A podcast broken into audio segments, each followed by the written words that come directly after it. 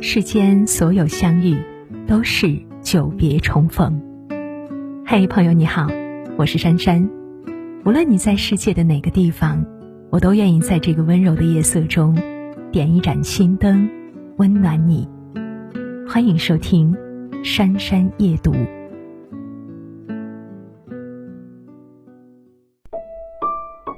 这是不是现在的你呢？做事三分钟热度，明知道对自己有好处的事，坚持几天就没了兴趣，没了动力，也没有了坚持下去的耐心。非常渴望变好，真正去做时，要么因为太难而拖延，要么因为太苦而偷懒。晚上想着千百遍，早上醒来还是一成不变。时刻都为了自己的现状和未来而焦虑。甚至时刻都想着做出点成绩，但是真到去行动时，又总是左顾右盼的选择了放弃。许多时候呀，我们总以为自律的人生很难，但最后才发现，不自律会给你带来更大的烦恼和痛苦。一个人做到自律，需要付出许多的汗水，需要战胜诸多的困难，也需要不断的去挑战和突破自己。但做不到自律，更不好过，因为你要忍受自己的平庸，忍受自己的困境，甚至忍受变得越来越糟的生活。自律和不自律都得吃苦，但前者吃的苦会让自己的人生变得越来越好，而不自律吃的苦会让你的人生走向越来越无助且无奈的边缘。人为什么要做到自律呢？也许每个人都有自己的答案，有的人想减肥和锻炼，有的人想提高成绩或技艺，还有的人想学点知识或考级。无论出于何种目的，一个人想要变好，就必须要学会自律。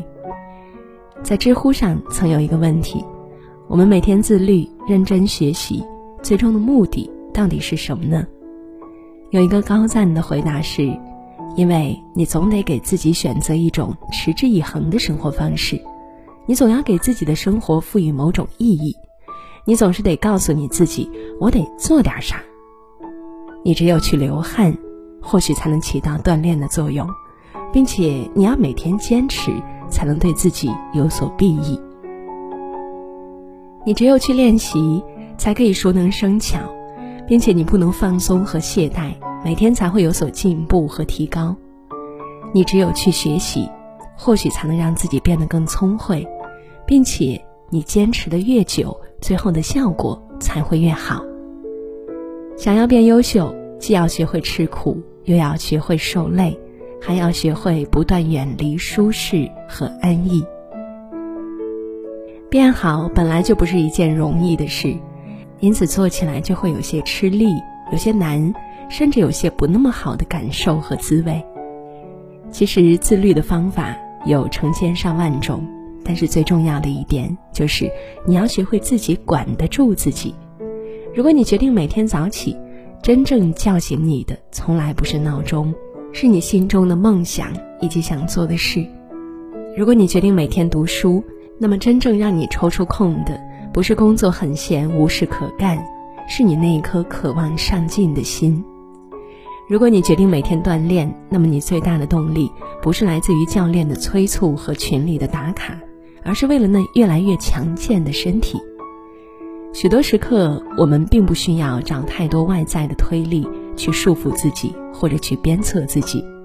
自律的本质就是自己知道自己要什么，要成为什么样的人，做成什么样的事，过怎样的一生，从而努力去做到和实现。没有人可以逼你自律，能逼你的只有你自己。你做不到，并不是因为你不知道怎么去努力、去奋斗、去坚持，是你渴望变好的心还不够强烈，下的决心也还不够大。永远不要给自己找任何理由和借口，更不要拿没空、没时间去敷衍和搪塞。所有的不自律，最终苦的都是自己。在这个世上，再也没有比自律更公平的事。一个人可以因为出生的不同环境的不同，乃至人生境遇的不同，而输在了不同的起跑线。但自律绝不会辜负你，甚至可以帮你挑战自己、超越自己，最后实现挑战自己，甚至超越别人。你每天锻炼一个小时，跟你每天躺着不动一个小时，也许短时间内看不出任何不同，但是时间长了呢，你的身体和身体素质会帮你不断的拉开差距。你每天早起一个小时，跟每天赖床一小时。也许看起来也没有多做几件事，但日子久了之后，你就会有更大的成长和进步。你每天读书一小时，跟你玩手机一小时，也许区别不是太大，但哪怕只是坚持一年半载，你的谈吐、气质和思维就会发生质的变化。当你不想再坚持时，问一问自己，这是不是你希望成为的样子？如果不是，请记得叫醒自己，不要再拖延，不要再懈怠，更不要装无所谓。也许不自律不需要努力，但你最终得到的却是不想要的人生。做到自律需要付出很多努力，但至少你在争取自己渴望的人生。与朋友们共勉。好了，小伙伴们，文章到这里就结束了。如果喜欢，记得在文末点个再看。我是珊珊，在这样一个美好的夜晚，祝大家晚安，好梦。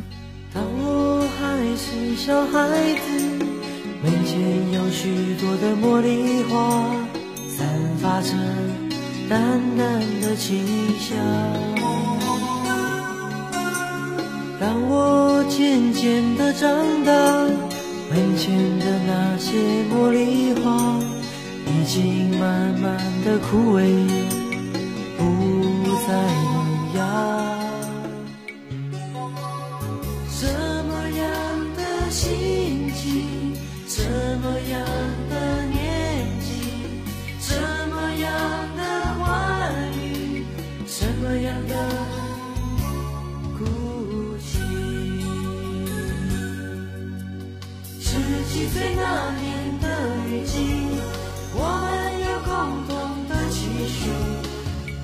曾经紧紧拥抱在一起。十七岁那年的雨季，回忆起童年的点点滴滴，却发现成长已慢慢渐。